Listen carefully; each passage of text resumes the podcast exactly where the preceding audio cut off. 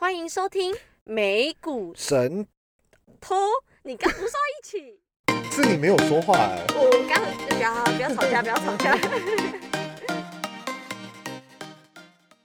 大家好，我是爱投机的俏妞。我是爱投资的胖哥。哎、刚过完端午节，胖哥，对啊，你你端午节过得好吗？听众朋友们过得怎么样？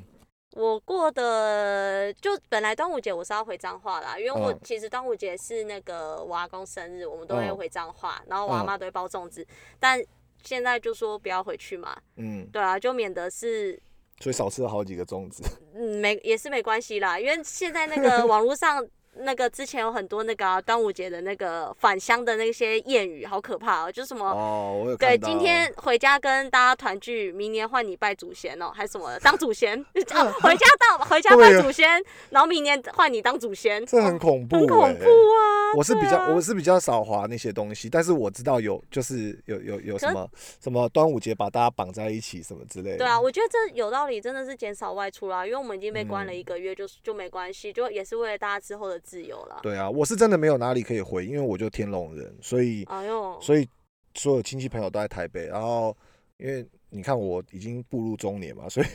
上上一代其实哦，也大家都不在胖哥，你了。怎么不在家运动一下？你没有觉得我变苗苗条了吗？我这三天都在我家顶楼哎做那个。我有看到你的 IG 啊，你什么跳绳一百下是真的还是假的、当然？你知道跳绳超累，可是顶楼跳绳不热吗？没有我在那个屋檐下跳的啊，有草，我是在草皮铺瑜伽垫做那个瑜伽健身的那种，我看影片啊，我是看完有点想帮你挂号，因为你在那边走秀你你就只看到那个，我们就 PO 了超多的，哦。人人在家都变成那个我想说那个，健身达人我。想说你精神也出了一点状况。没有，我就在找事做，要不然我真的会被关到疯掉。哦，真的真的。哎、不过讲到这个有点气，嗯，你知道我今天是公司分流，我这周去公司上班，是我就跟隔壁的 M 先生聊了一下，就是在上一集害我那个上错车的 M 先生，是你知道他现在跟我讲什么？他跟我说，他防疫期间这三天，不要讲他，他一定会被围攻。他嗯给我去海边看海，我就说，看防疫破口就是你，你在那边给我开车外出。我说那个，哦对我说新闻上那个红点点的车有一辆就是你的。他说没有，他只是从哎是戏子跑去基隆。话说是很多人去去海边或他跟我说，其实他去海边，他说他大概是晚上去看海。我说假赛啦，最好是有人晚上去看海。他跟我说他去看星星，然后他就说晚上很多人。晚上会看到不该看的东西吧？对啊，哎算了，话说不要理他。话说你现在也继续防疫是不是？戴着口罩录音，对啊，我觉得没关系啦，哦我住板板桥比较危险啊，哦我还是保护胖哥好。没问题没问题，这样很棒，很棒，很。棒。啊，你不要逃避啦！你你周末的时候好像持仓有一个很大的变动，有呢，没有，啊大变动等一下我们。先讲一个那个哎听众有给我们一个留言，其好实还回复一下留言对，其实还蛮开心的，就是那个天边一颗星，因为他有提到说，就是俏，他的标题是写哇，俏妞的投资组合让人惊叹，然后用自身的例子谈美股很不错，然后有问我们说我是用什么样的平台交易美股，我觉得我可以先讲，就是其实我看到这评论很开心，就是也谢谢这位天边一颗星给我们啊五星评论家闪亮的星星对欸，你真的对我们对我跟胖哥来讲真的是。最耀眼、最闪亮的星星，因为你是里面评论留言最长的人。不是，我想要讲的是说，因为其他的留言短也是，哦，好了好了，这样对其他的听众让我们掉粉，好好好对对。对，没有，因为我觉得很感动，是我其实，在周末我就想，因为我们之前有跟听众朋友说到，说我们现在的主题就是变着我在定每一集的主题嘛，对对对，然后胖哥去做功课嘛，就我是老板，我发号施令嘛，是。对，然后我原本在家里想一下，想了，本来是想要就是把这个我定主题的方式做一个比较大的改变，就是不要再从自身的那个美股部位出发去衍生主题，因为我怕听众会觉得很无聊啦。你好像没有跟我讨论哦，没有，我就自己想啊，我是老板，我不用跟你讨论啊。哦不是因为我想说，我怕听众会觉得很无聊，为什么都是由我自身的美股经验去部位做出发，好像有点私心，一直要丢功课给你，然后去改善我自己的那个嗯哼美股部位。对，可是因为 天边一颗星给我留言之后，我就觉得说，哎、好像如果从自己的美股出发去探讨这间公司，好像也算还不错啦，所以我就激励嗯了我的。信心跟热情，对，所以就 也很谢谢这位那个天边一颗星的留言，对，然后再来想说可以那个提到说，因为有询问说我们是用什么平台做交易嘛？对，对，那我想先问胖哥，你你是用什么平台做美股交易？因为你的部位应该蛮多的。我自己主要长期持股的话，还是用那个银行，就是国 国内，因为我们身份关系嘛，我们不能透露。但基本上，嗯因为国内银行是可以直接投资国外股票嘛，所以嗯我觉得看得到、摸得到。然后，诶、我们前面几集有讲过，就是说在国外其实有一些你没办法呃言喻的一些陷阱，比如说报税的陷阱。嗯啊嗯，或者是可能比如说，呃，一个不小心的疏忽，可能会造成一些很很大的一些时间的减嗯损。像我个人之前有分享过，我之前就是忘了更新那个美美国人非美国人身份 W 八变嗯一啊，那个表格没更新之后就被刻了接近百分之五十的重税。好可怕，对所以你赚都倒赔了。所以我主力还是在这边。然后早期其实有开一些那个什么 TD 啊，或者是 First Trade 啊那些证券户，或者是我用来做保证金交易的嗯那些户头，其实就还是有保留着。然后里面就有一些呃呃比较比较小的钱在所以。听起来是你比较大部位跟长期持有的是放在你比较看得到摸得到的国内一些银行做交易。对啊，方便啦。嗯，那比较小的你就是放在你早期开的 First Trade 或者是一些海外账户做。对对，所以我我现在海外证券账户只有两个，First Trade 跟 TD。嗯啊、t d 是呃前身我是开那个 Scar Trade，然后嗯 Scar Trade 被那个 TD Ameritrade 给并购了。嗯嗯对啊，然后因为我我刚好就是我我刚好是觉得对 TD 也算还放还放心啦，嗯而且它的那个在美国的分行还算蛮多的，是，对，所以我觉得呃眼见为凭嘛，嗯啊，嗯嗯。那其实跟我的，我其实是百分之百都是在国内的某外商银行，因为其实嗯我觉得优缺点就是。优点就是像胖哥讲的，我其实我自己觉得方便性第一。我觉得，我觉得按照像我们在前面 EP 十跟十一的时候有讲美股的心法上下集，是里面就有提到说，其实，在选择平台上的时候怎么选。对。对，那其实我跟胖哥都是那种以方便性为主的，因哎，为我超不喜欢去那个那个嗯汇款，或者是或者是打电话，对，因为哦其实像呃刚刚胖哥讲的 First Trade 那个，其实你要在网络汇款啊，然后登，然后什么什么密码，就是就是你要、啊你要去注册会员，然因为我觉得后要汇款过去什么的，，因为我我我觉得讲主观，我我是觉得投资是一辈子的事情，对我来说，嗯所以我嗯我我会有收入进来，我就会一直持续的再投资嘛。对然后每一次就是要去汇款这件事情，其实对我来讲是，对，嗯，我我心思算比较、是对啊，蛮麻烦的啦。蛮麻烦，对对，因为像我自己就跟那个听众朋友分享，像我自己因为在呃国内某外商银行，我的薪资账户就在这，所以其实我就直接在这个银行开美股账户。那我就是直接我薪资进来，跟我的美股账户是同一个账号，同同一个账户，所以同一家银行，所以我比较方便做管理。对对，所以虽然缺点就是其实真的手续费偏高啦，因为外商银行手续费其实几乎你除非有关系啦，要不然它就是看着看依照你金额下单大小去折扣，其实是偏贵，真的偏贵。可是我的那个第一优先是方便就好，因为我自己其实像听众朋友也知道，说我自己超常在做交易，一直在进出进出进出，对 所以对对你对你来讲很亏，对我来讲可能都还好。对，对啊，嗯，所以就跟听众朋友分享这个，对啊，然后你你们嗯选择的话，我觉得还是依照你自己的习惯啦，因为是因为投资本来就是本来就是你你你自己吃得下那个东西，你才去，做那个选择。那每个人的需求跟症结点真的都不一样。一对啊世人的代志啦，对啊，方便就好啊。嗯，像我我我像我隔壁的同事，我就很佩服他，他其实是那种嗯蛮蛮会记账的人，就是。嗯，呃，卤肉饭二十八块、哦二十七块，他都会嗯列账，然后每个月会嗯去 review 他自嗯己的这个开对呃呃开销跟哎跟你提到这个，其实人家都说要赚大钱要开源节流嘛。我之前都往节流的地方去走，所以我就是还下载了那个 A P P，欸。不是你先听我讲，我还下载 A P P 说，哎、我每天花多少钱我都要记下来，而且它有分十一住行娱乐。对，然后哦，我跟你讲也我也有下载，我跟你讲。一个礼拜后几乎我根本记不起来。没有你，你不需要那东西，因为你本身本身已经没，我这边要讲一个很重要的观念，嗯对我这我要讲的是说，与其去努力节流，不如去开源，真的就去赚钱。我我是这样想啊，就是、哦，对我觉得，与其你要在那边斤斤计较去省多少钱，还不如你去多赚钱。也不是，可是你你超节流的啊、你本身的血液就流着节流的血液。我没吃过你，我没吃过你请的一个卤肉饭呢、哪有？你没有吃过卤肉饭，有请过别的吧？没有没有某某天我买了星巴克的新冰乐哦美式，别再别再提了加加 Lady M 的下哦，午茶给你提了，吃。别再提了。那你前一天晚上是多么灾难性，哎、你还一睡起来跟我说，哇，真的是在你想睡觉的时候来了这个下午茶，还很感动。我们就我们就不要提那个了。哦我觉得真的那个是不容易换好啦，那我们先进入我们主题啦，就是 今天这一集呢，我其实有跟。胖哥讨论一下，我们这一集想讲什么？那我其实嗯在我十九档美股杂货店里面，其实我一直觉得其中有一只让我很不解，就是阿里巴巴这一支。是对，因为其实我在呃，我之前有分批买了蛮多次的阿里巴巴，大概呃分批的话，大概先有 update 一下持仓好不好？我觉得你周末持股有很大的变化，你 回答完听众朋友的讯息，不要闪过这一块。对啊，又被你抓回来了。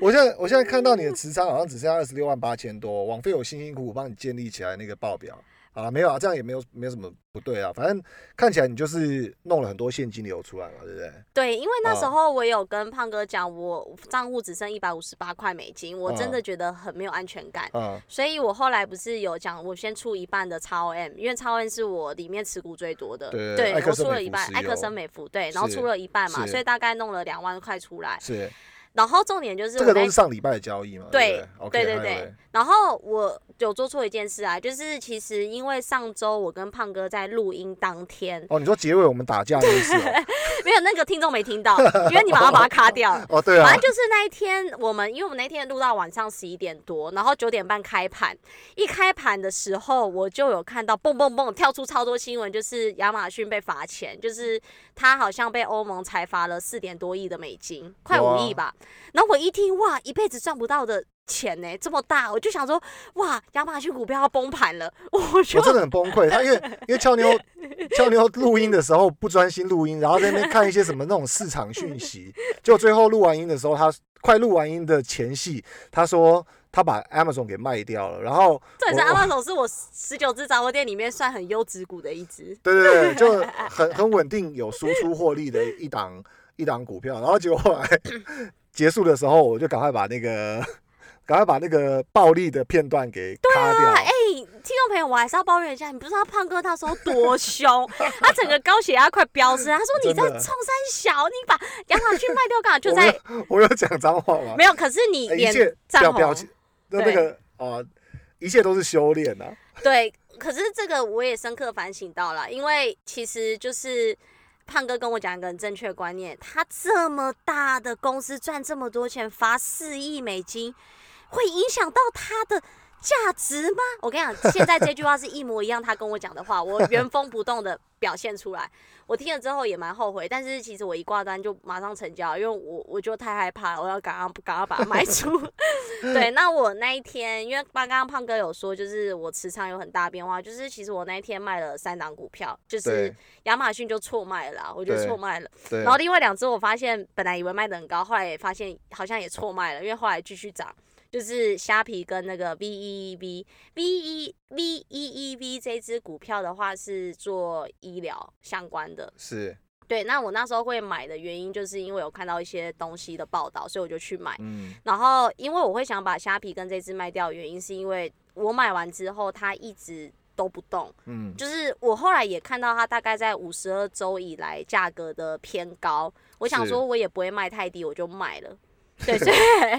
所以我一次卖了三档，然后就跑了很多现金流，觉得很开心。，OK。对，然后后来你又增持了一些股票嘛？对我增持了一些我们之前节目有提到建议的股，标股，对投机嗯。股啦，就是我增持三只，就是腾讯腾讯音乐我做加码，TME 对 TME，然后 Football TV 呃 Football TV 我新买入，对，然后还有那个普拉格能源，Plug Power 对 PLUG，对我在做加码。对，然后有一个比较不一样，就是其实有听过呃以前的几集的听众朋友就知道说，其实我不买贵的股票，就也就是说，我如果部位这只股票是涨的，我就不会再加码。但是我其实有再加码了 FedEx，就是联邦快递对，所以这就是加码了不一样。那呃，总的来说，上个礼拜的这个调整之后，就是你你现在的部位下降到二十六万八千七百九十五点四八的美金，是的，然后你手上的现金流多了差不多五万美金。差不多多了五万美金左右，所以对账面上看起来比较难看一些，因为你现在把呃把赚的卖掉啊！把赚的卖掉，对，这个是这个还是一如一如往常俏妞 style，然后。诶、诶、对，不过我们也帮他讲一下，就去年虽然他一直声称他自己亏损，可是他还是赚了一百万左右的台币。当然，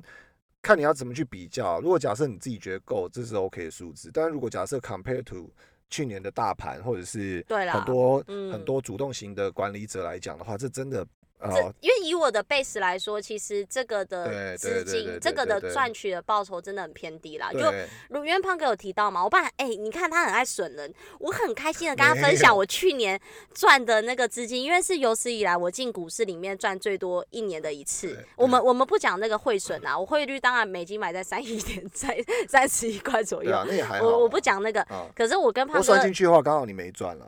你也不用讲，我那是为实现损益，没关系，我那个美金要换台币。好，然后我就很开心跟胖哥讲了这件事，胖哥就回我说：“你知道，你把这些钱放到 S M P 里面进去，什么都不要动，你一年后，你比你现在那边每天辛辛苦苦的乱坐云霄飞车还赚的，对啊，这个少非常多这个是前几集我们那个更名，然后也计划说要帮那个俏妞 focus 在他的 portfolio 上面之后，我们呃觉得这个算是最有实质性的东西，因为其实我们节目嗯。没有业配，没有任何收入来源嘛，所以嗯，把他的投资部位 fix 好。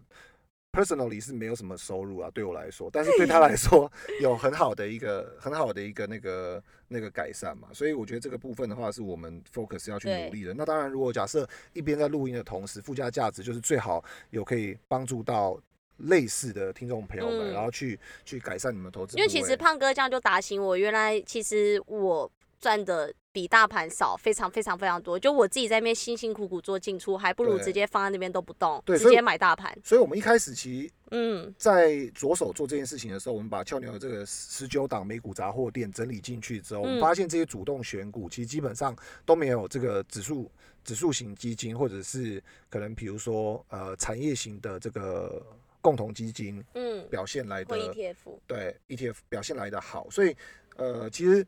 呃，如果假设不是很呃重视娱乐性或者是刺激性的投资嗯朋友们，其实就可以直接去做一个比较，就是其实呃，可是你这样讲会不会打消很多人想做个股的念头？因为我觉得是因为我操作策略啊，因为本来好东西就要摆长，可是我是有赚就卖，有赚就卖，可是明对，明我觉得这也是一个重点啦。对，所以对所以你讲的没错，就听众朋友们千万不要觉得说你主动选股是一个什么对或对或不对。可是嗯我我们至今其实做了，我们着手做了这件事情之后啊，其嗯实应该也过了差不多四五集左右了嘛，对不对？嗯我还是没有办法把那个俏妞的这些持股做一个逻辑分配，比如说呃，依照大小型股哦，区分或我好像者是依照一个没什么逻辑的人啊。依依照产业 产业区分，或依照供应链区分，那很难区分啊，嗯。因为它的板块就蛮蛮杂的，所以你可以讲多元，多元多元，嗯对，所以你你带一点羞耻好不好？我像是听众哎，我在听你讲话，所以对，这一集我觉得还蛮重要，因为俏妞这一次出的这个题目其实又是自肥啦，我觉得基本上他的东西都自肥，从他开始策划节目之后，几乎每一集都自肥，因为哎，你看像这一集他 哎干嘛干嘛又想插话，他这个他这这一集。定的主题是那个阿里巴巴，阿里巴巴是我我现在呃稍哎微跟大家可是我报告一下。我，我真的想讲一下，我觉得这一集没有算自肥，因为你知道阿里你先巴巴，让我跟听众朋友报告完好不好？哦好，就是那个呃，目前阿里巴巴的持股占俏牛的比重大概有百分之几啊？嗯，应该算偏中高，中高，呃，OK，反正就一万四千多，接近一万五美金嘛。对，嗯所以按照现在目前大概二十六万八左右的持仓，大概占比五点五 percent 左右啊。所以嗯基本上，呃。或许这五点五 percent 对大家来讲是小持股啊，但是因为它是美股杂货店嘛，基本上 五点五 percent 就是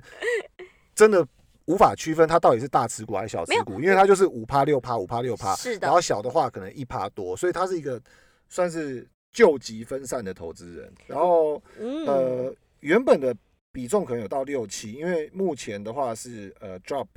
十六点三四 percent，然后目前的净亏损是来到二九二六的美金，好，所以目前账面是损失的。是的，对，那原本持仓量可能就已经来到一万八左右的嗯，一、万七、一万八左右的美金，所以呃，这一档就是俏妞这一集想要探讨的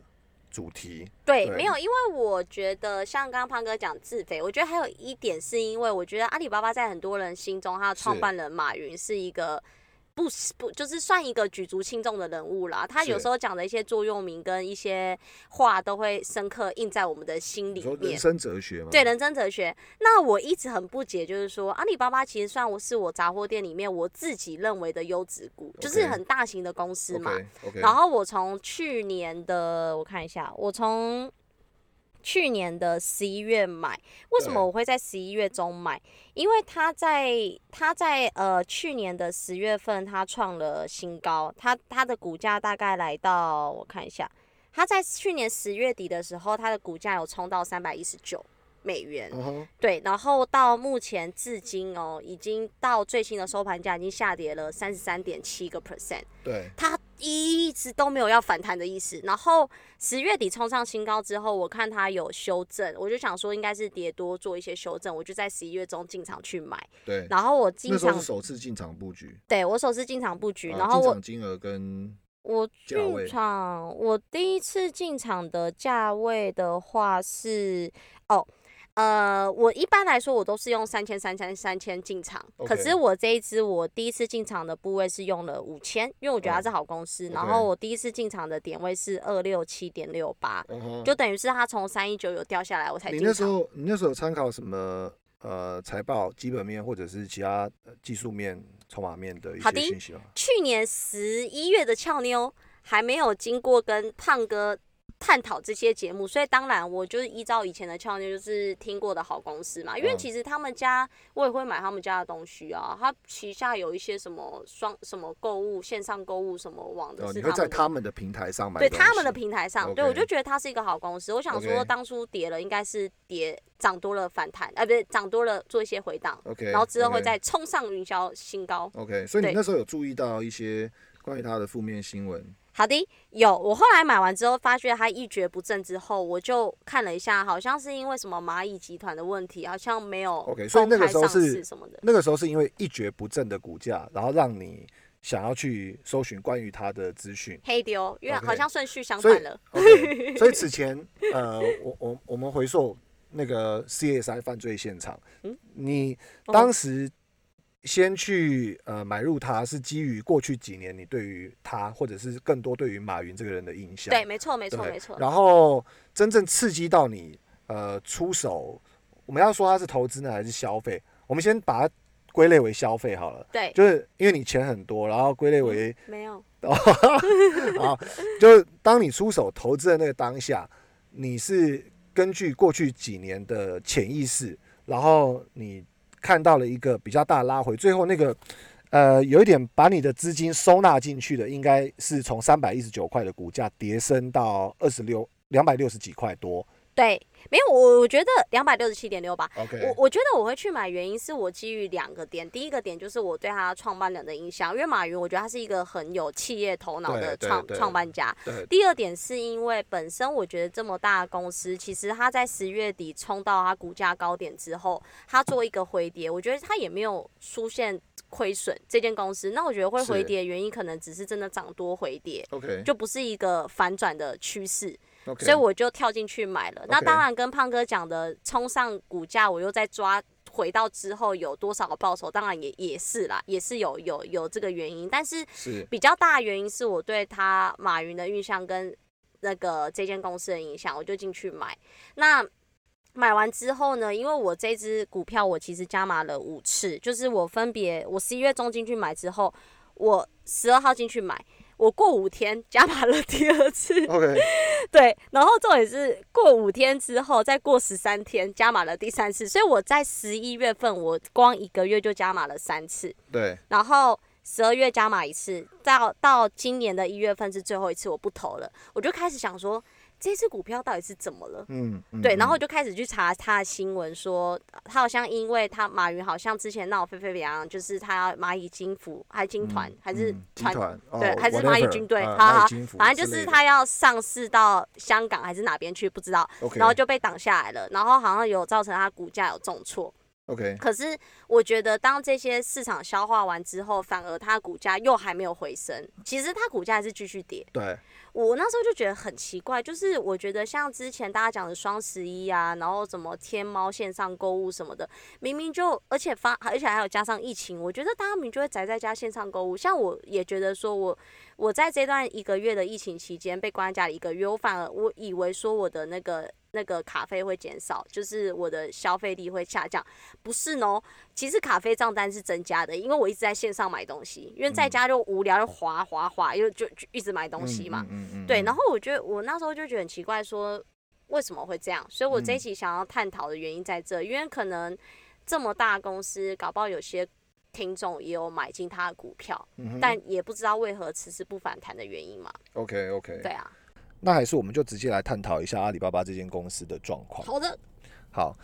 嗯，你你好像有点兴奋。对啊，因为终于知道为要知道为什么了吧？好，那我们先我们先说明一下，呃，针对阴谋论的东西，大家可以上网看，因为网络上的这个阴谋论真的是非常精彩又好看。那我我们美股神偷的话，比较着重在它的营运状况，还有它的这个资金板块跟实际上股价之间的关系去做深入的探讨。好了，好，好，那首先，因为大家都知道阿里巴巴其实是中概的大型股，然后它最大市值的时候其实有接近一兆美金左右。那因为个人没有去观察它，然后或者是或者是呃有想要持有过它，所以特别是为俏 妞去做准备的。然后。时间是非常简短的，所以如果假设有什么疏漏的地方，大家不要介意。那我我自己经过这样很快速的时间去利用经验跟手边的资源去呃整理完之后，我觉得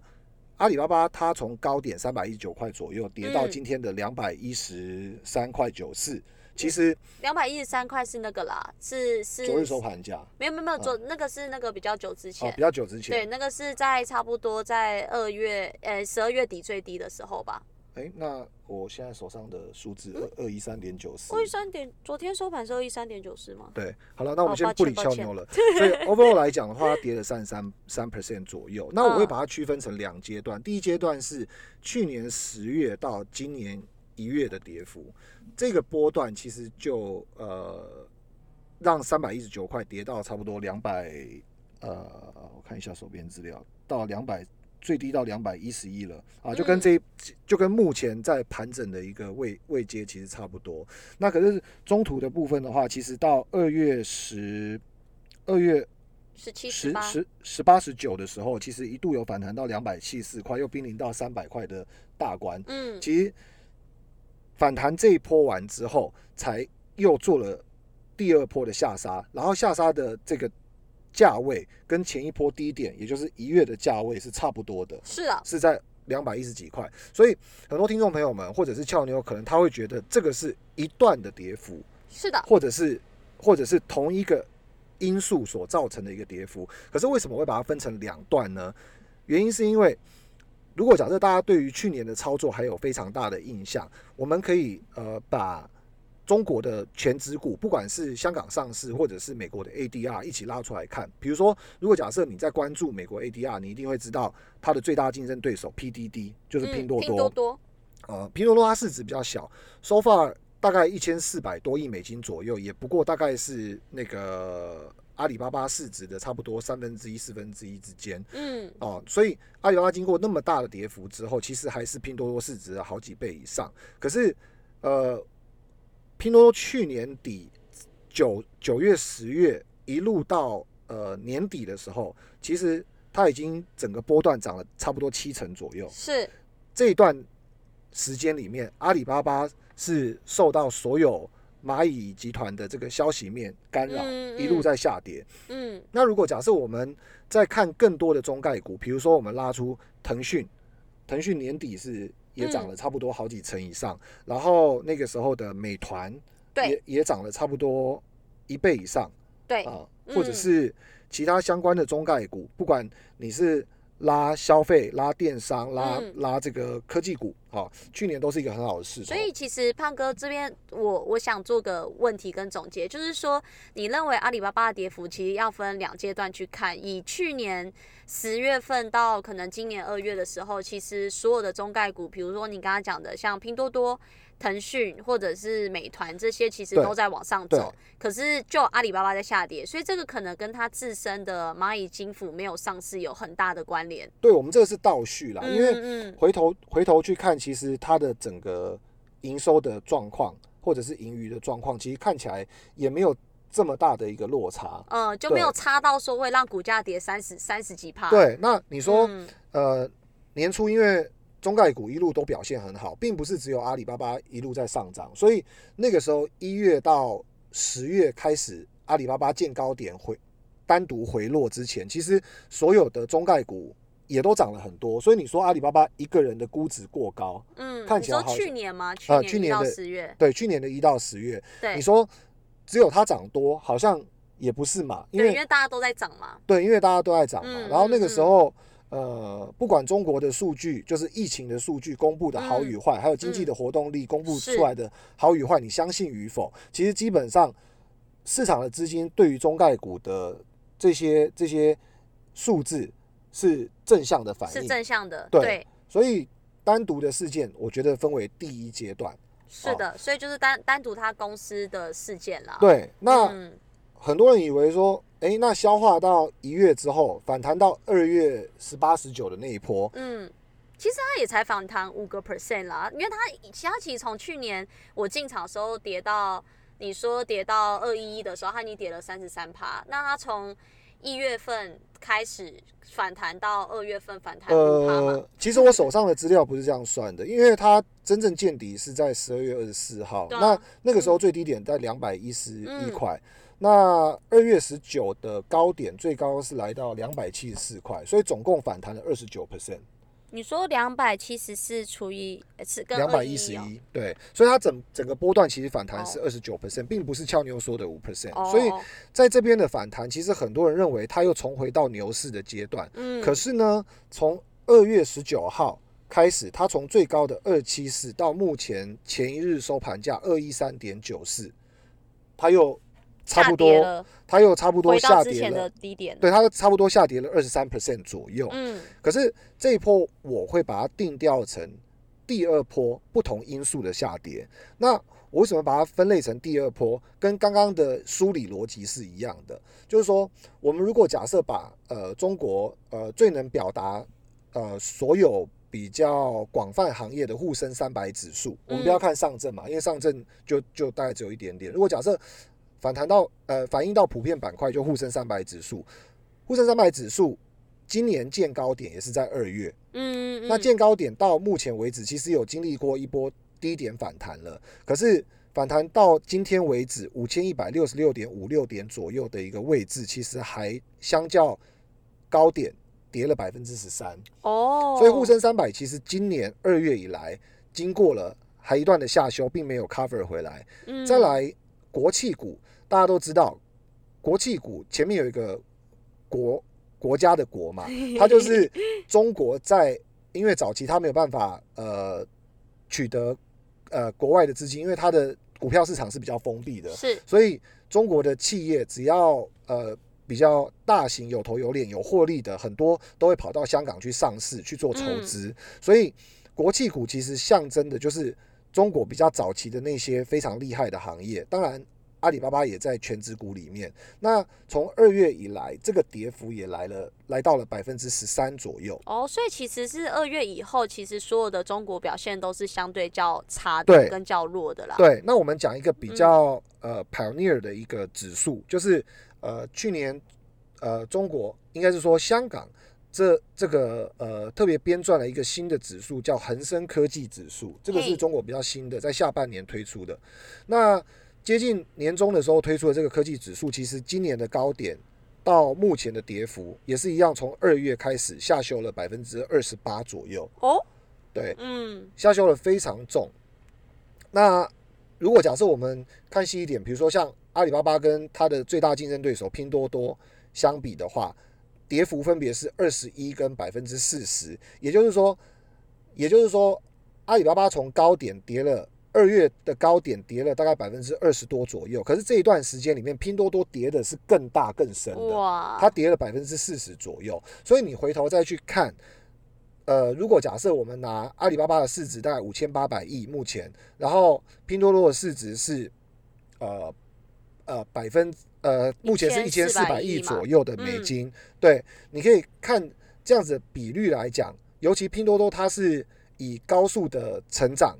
嗯，高速的引擎跟客户量，还有整个、嗯。整个呃整个这个 revenue 的进账，嗯。去去成长的一个状况，它还是嗯。跌了四十 percent，是会觉得相比之下，其实呃呼应刚刚所提到的这个累积跌幅是嗯，属于第二阶段，是。就是集体性的一个下修所以其。实其实我可以这样解读啦，就是说我等于接到刀嘛，我就是在 去年十一月中进场，可是因为它是因为个人的公司因素造成股价下跌，并不是因为大盘不好。可是再来就是到今年二月之后，是整个大盘一起跌，所以阿里巴巴又再跌了一次，所以才会造成目前我现在股价的局面。对对对，那所以其实，呃，那如果单独看这间公司，它其实也不是说营收不好或亏钱嘛，对不对？那胖哥，如果是你，你会去投嘛？在这个阶段，如果它又回到之前低点二一一左右的话，因为像昨天收盘在二一三点多嘛，对，呃，个人来讲的话，就不具参考价值啊。不过原则上来讲，我是不会去投资阿里巴巴，原因是因为，呃，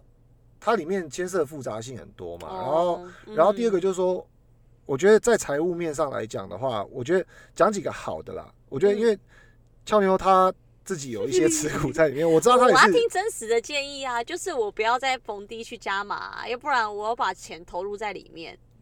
OK，不然我先讲我不会持有理由好了，好因为我觉得这回到呃个人的投资目标还有心理素质上，或者是投资习惯上了。基本上，反正我的我的嗯投资目标其实更大更多。那因为我们一直在讲阿里巴巴，其实它是 ADR 里面市值比较大的。对对，那我们刚刚如果假设拿其他的这个，比如说我们拿它跟恒生科技股去比较，或者是拿它跟拼多多去比较，很明嗯显的它的波动相对来讲是比较小。所以嗯。even 它经历这么大的单一性事件，嗯，然后从最高点到现在，其实它大概下修了差不多三成多。对。也代表了其实中国沪深三百或者是大盘差不多的一个涨跌幅，所以基本上来说，我觉得阿里巴巴它可以，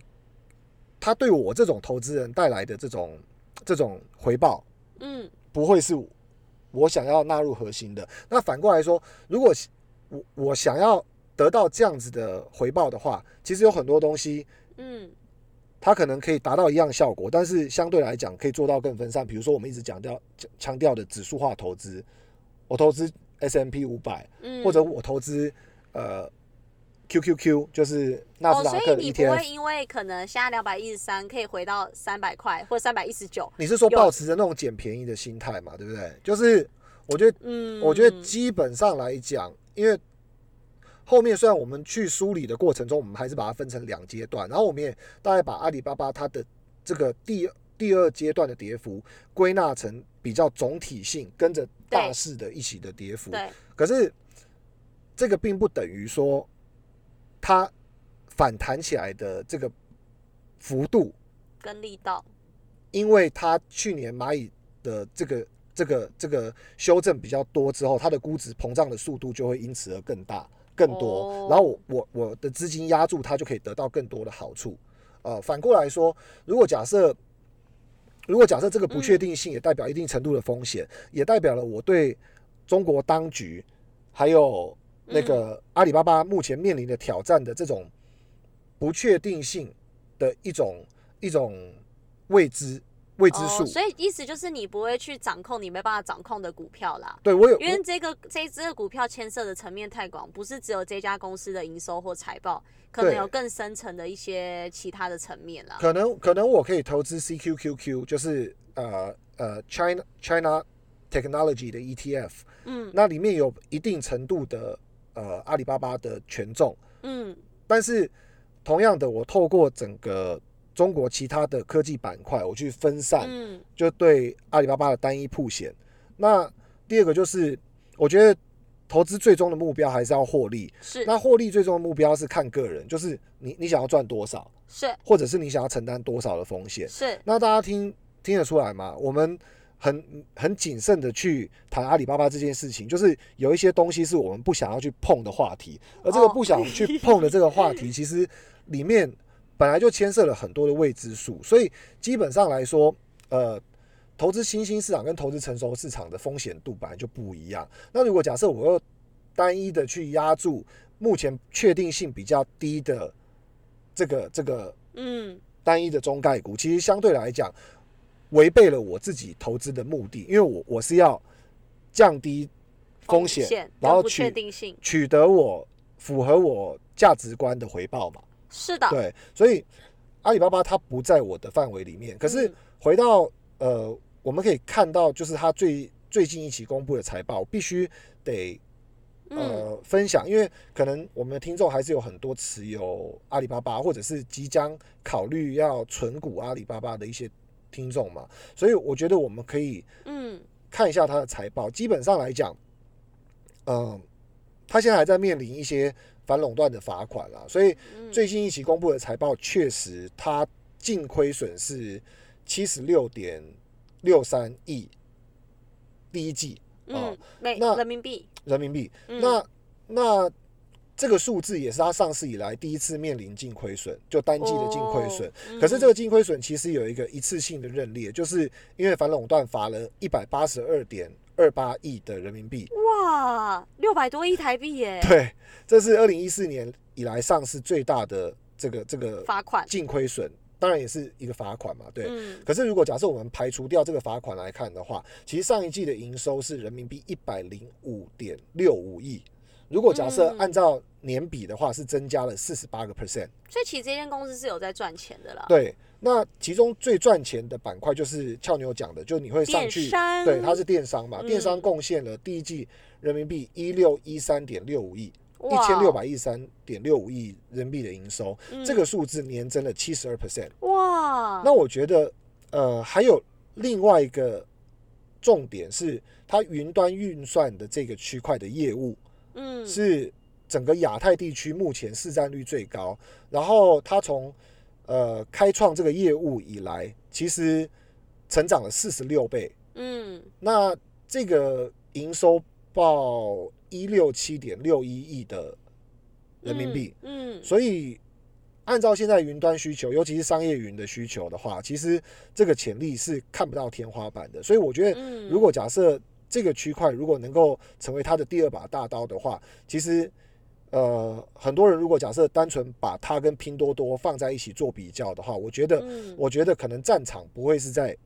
电商的嗯。区块。其实，其实听胖哥分析完他的一些营收跟获利之后，其实我就会觉得，我觉得这集可以探讨这个主题的原因，就是这这么这么赚钱的一个公司，营收表现也不错，但是好像我们在投入某一家企业的时候，还是要考虑到背后的其他的因素啦。因为就像你讲的，其实这公司好，营收也好。然后现在电商也是个趋势，可是为什么股价还是持续这么低？背后还是有它的原因啦。因为我其实没有考虑到那个层面的问题，因为我只是就觉得想说，反正公司赚钱，公司名声好，那股价就会上来。对可，是也没有想到说，其实，在其他的层面上，其实中概股要考虑到的事情比较多。对，对，所以其实我觉得这一集可以探讨出来，也是因为我其实身边有些朋友最近有很想投阿里巴巴，因为他也是觉得，哎、他们自己也觉得电商很赚钱，然后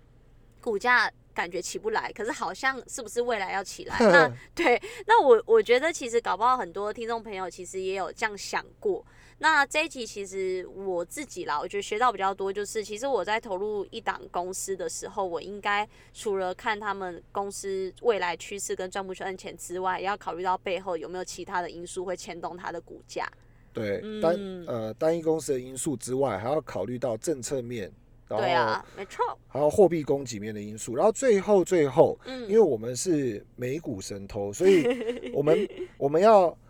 帮大家剖析，就是说每个人都想赚钱的情况下，你想偷我的钱，我也想偷你的钱，那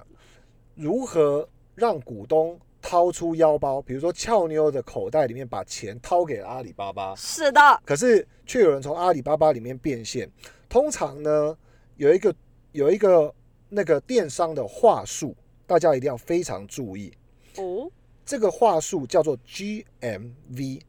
，GMV，对，大家看到这个 GMV 的数字的话，一定要注意起来。就是 GMV 这个东西啊，其实很多那个电商在公布财报的时候啊，都会提到说我的 GMV 是多少。那比如说像阿里巴巴来说的话，它就会公布它的 GMV 来到了八九兆的美金吧。啊我，所以是什么意思？啊，那 GMB 的意思就是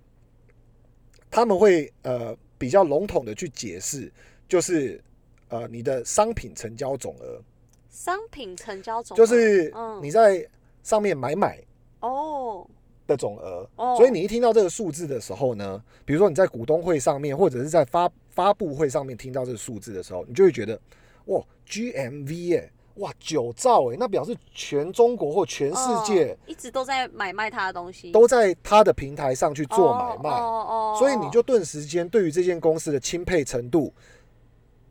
做了很大的修正，在你脑袋里面做了很大的修正。嗯但是为什么说 GMV 是一个话术呢？就是说 GMV 的运算方式，首先你必须要了解到，它是包含新订单，没有错。是，所以数字越大，确实是代表在这个电商平台上的交易总额越大，购买的商品越大。对对不对？可是其实 GMV 它还包含了取消订单，嗯然后它还包含了商品送到你面前，然后你